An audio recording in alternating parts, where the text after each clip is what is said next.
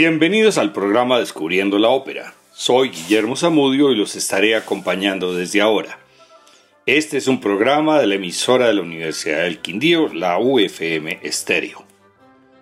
Peleas y Melisande es un drama lírico en cinco actos y trece cuadros o escenas a partir de la obra teatral del belga Maurice Maeterlinck con música del francés Claude Debussy y estrenada en la Ópera Comique de París en 1902. Debussy rompió con la dramaturgia lineal convencional, presentando trece escenas en apariencia inconexas. La obra transcurre en un recitativo continuo sin momentos estelares, recuperando así el recitar cantando del Orfeo de Monteverdi. No hay arias ni números virtuosos, tampoco hay clímax que pueda ser reconocido, y lo único que importa es la sensación de habitar otro mundo. Es un canto hablado y modelado sobre la fonética del francés y el registro medio de la tesitura de cada personaje. La ópera no presenta melodías recurrentes ni ritmos a los que pueda agarrarse el espectador. Lo que propone Debussy es dejarse arrastrar por un flujo de sensaciones que tiene más de perfume y color que de música. Después de tener terminada la obra, Debussy tuvo que componer unos interludios para los cambios de escena lo cual resultó en una música maravillosa como complemento de lo que ya tenía preparado.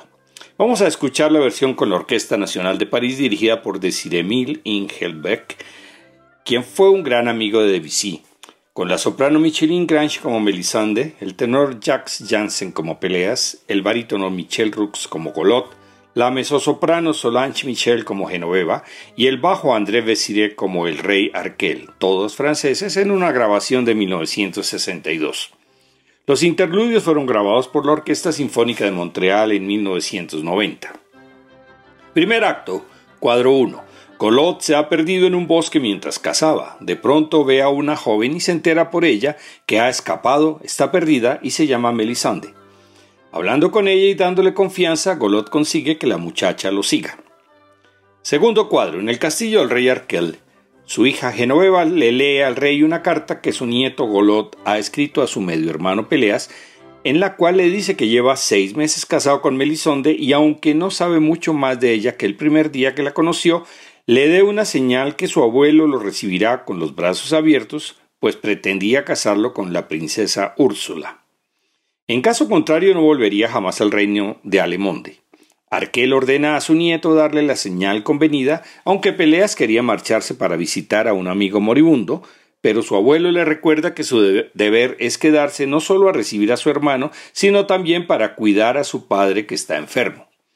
El tercer cuadro es frente al castillo, donde Genoveva trata de tranquilizar a Melisonde, asustada por las sombras y la tristeza que rodea el castillo, mientras ven cómo se aleja el barco que la trajo. Se escucha el primer interludio.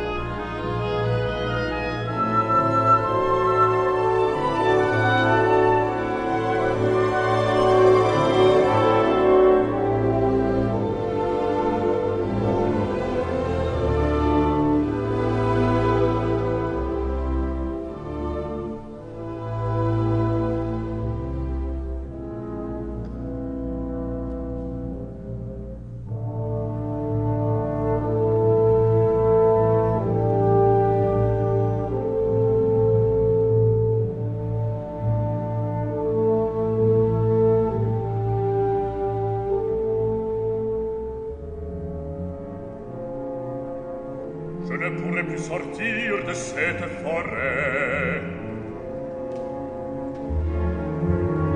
Dieu sait jusqu'où cette bête m'a mené.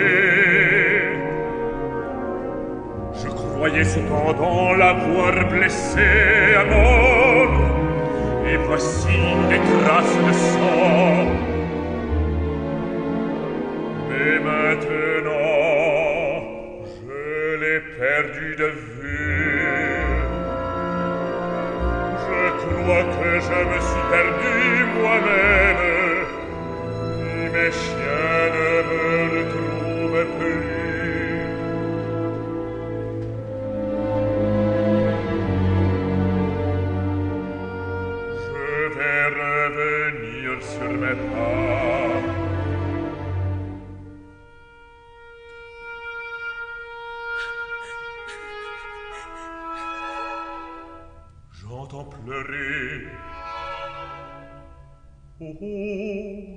Y a-t-il là au bord de l'eau?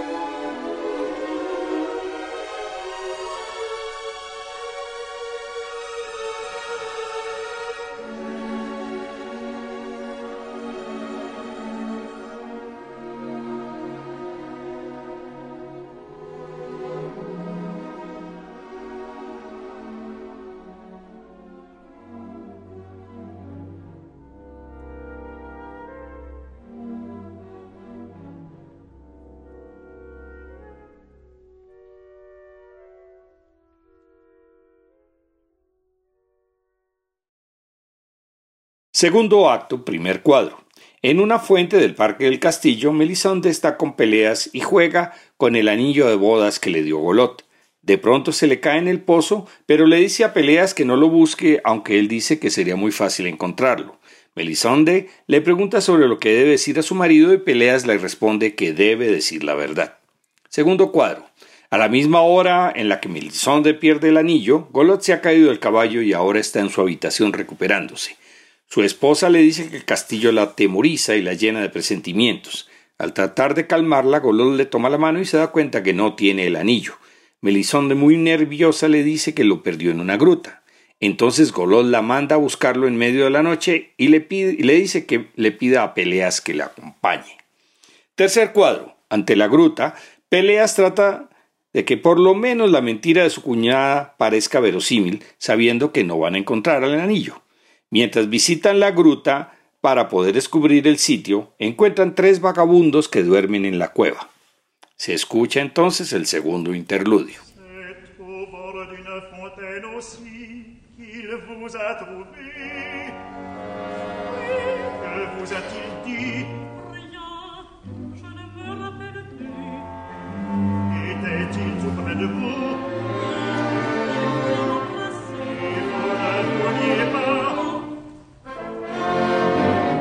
ne vouliez-vous pas oh, oh J'ai vu passer quelque chose au fond du monde Devant les gardes Vous allez tomber Avec quoi jouez-vous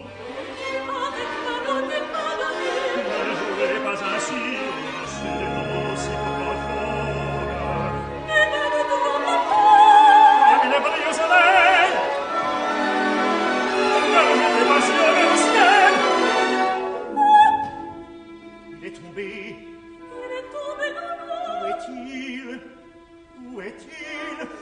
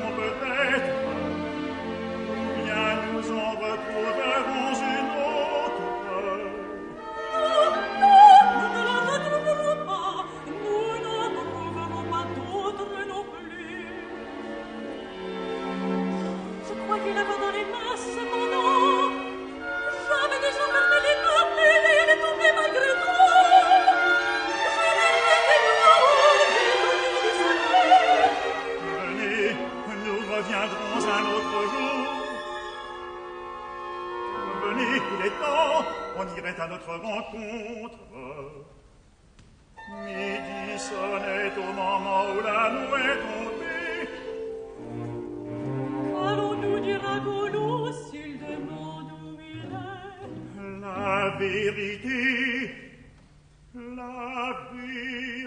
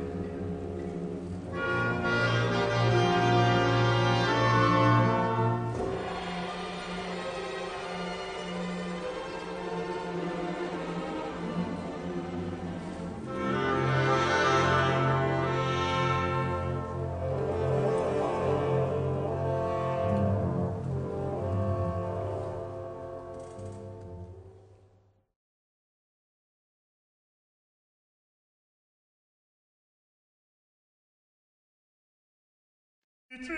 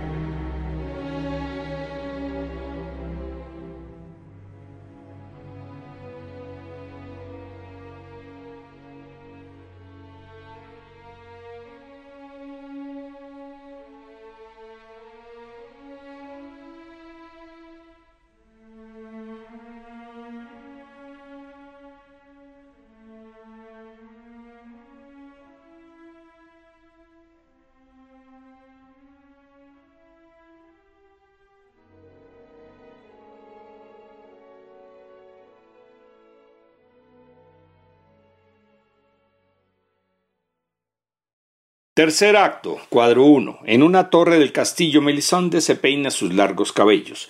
Peleas viene a despedirse, pues se marchará al día siguiente. Al inclinarse Melisonde, sus cabellos caen sobre el joven y lo envuelven. Golot se acerca y les dice que dejen de jugar como niños. Segundo cuadro, en los sótanos del castillo. Golot entra con su hermano a los subterráneos, quien siente un extraño temor en ese lugar tan siniestro mientras Golot lucha con la tentación de empujarlo al abismo. En el tercer cuadro, los hermanos salen del subterráneo y Golot previene a su hermano para que deje de ver a Melisonde, pues ella está esperando a su hijo y puede molestarse. En el cuarto cuadro, Golot está con su hijo Iniol, producto de su primer matrimonio del cual quedó viudo. Le pregunta si ha visto algo extraño entre su tío Peleas y Melisande. El niño no entiende la pregunta, pero le dice que no. Entonces su padre lo alza sobre los hombros para que pueda alcanzar a ver por la ventana de Melisonde, que está en ese momento con peleas. Le pregunta si escucha lo que están hablando, pero él le dice que están callados mirando la luz de la vela. Pero entonces recuerda que un día los vio darse un beso. Se escucha el tercer interludio.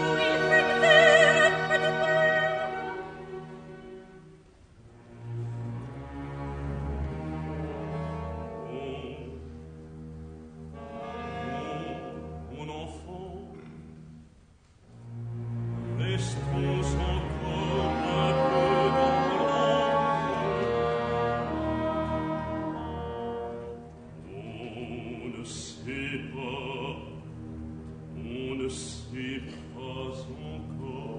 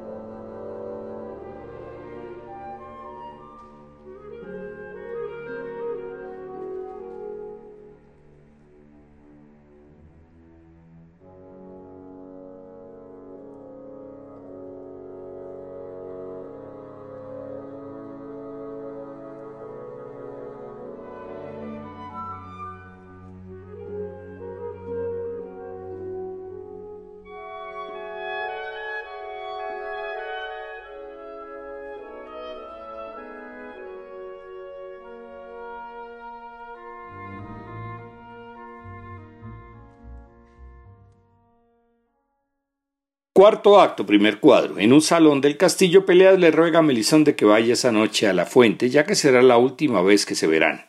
El rey Arquel le cuenta a la joven que el padre de Peleas se está recuperando de su enfermedad y ella entiende por qué el joven se puede ir de allí. Melisonde se encuentra con Golot, quien ya no puede contener los celos y la maltrata. En el segundo cuadro, el niño Iñol está jugando en la fuente del parque y se retira al comenzar la noche. Llegan Peleas y Melisonde y cuando él trata de despedirse, entiende que se aman pero al mismo tiempo que su amor es imposible.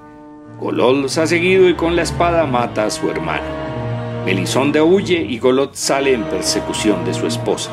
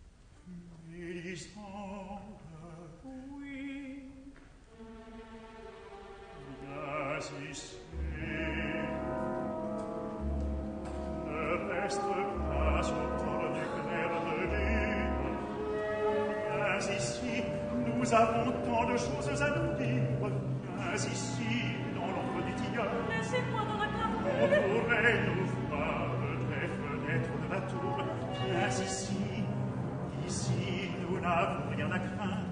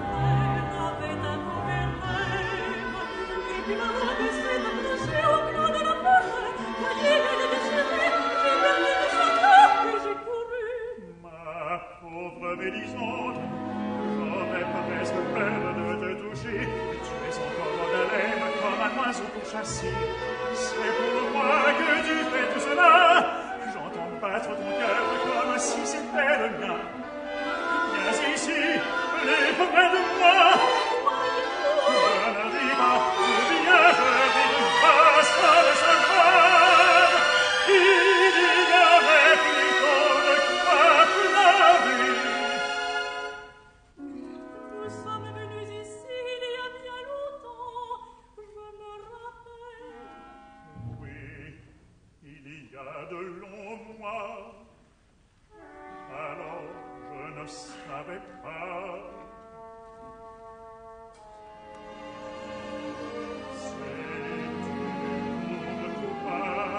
C'était de demandé de venir ce soir C'est peut-être la dernière fois que je te vois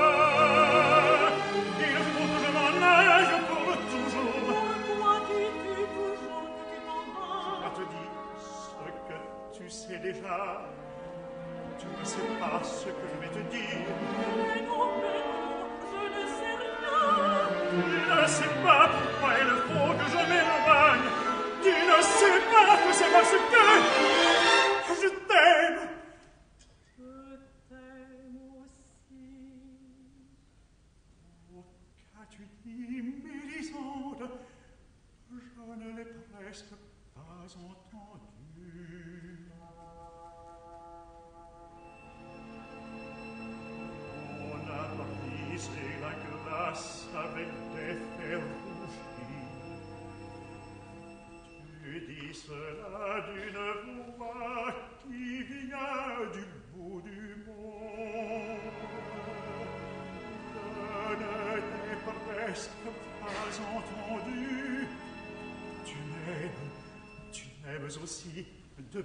aimes-tu? Depuis toujours, depuis que je t'ai vu.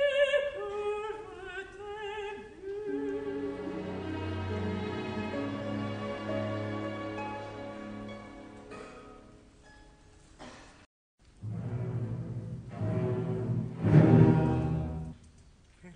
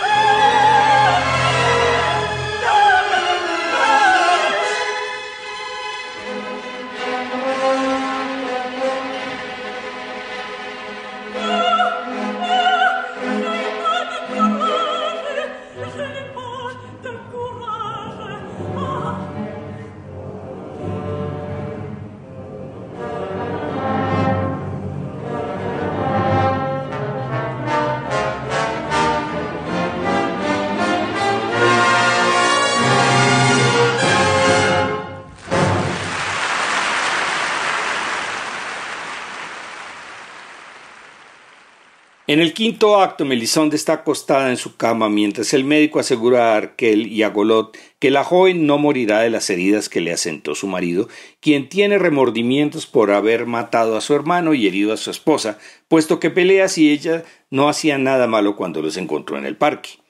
Cuando Melisonde despierta, Golot le pide perdón y le insiste para que le diga si lo ha engañado con peleas. Ella le dice que no, pero Golot la sigue torturando con preguntas hasta que ella cae en un sopor mortal. Arquel llega con el médico para enseñarle a la joven moribunda la hija que ha tenido, pero Milizonde ya ha muerto.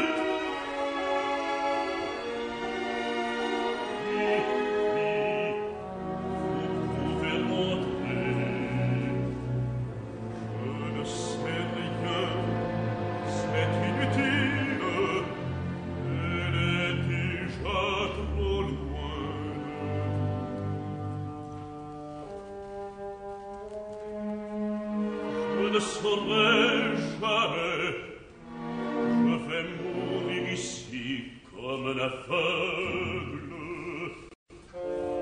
L'avez-vous fait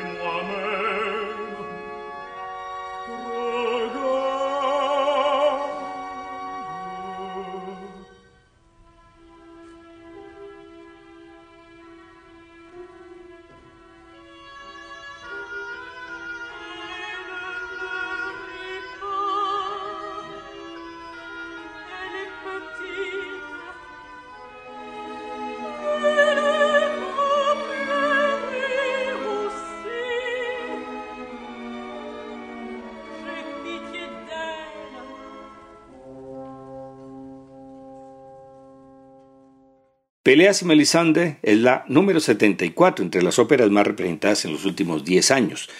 La próxima semana podremos escuchar La Viuda Alegre de Franz Lear, la segunda opereta más representada en el mundo.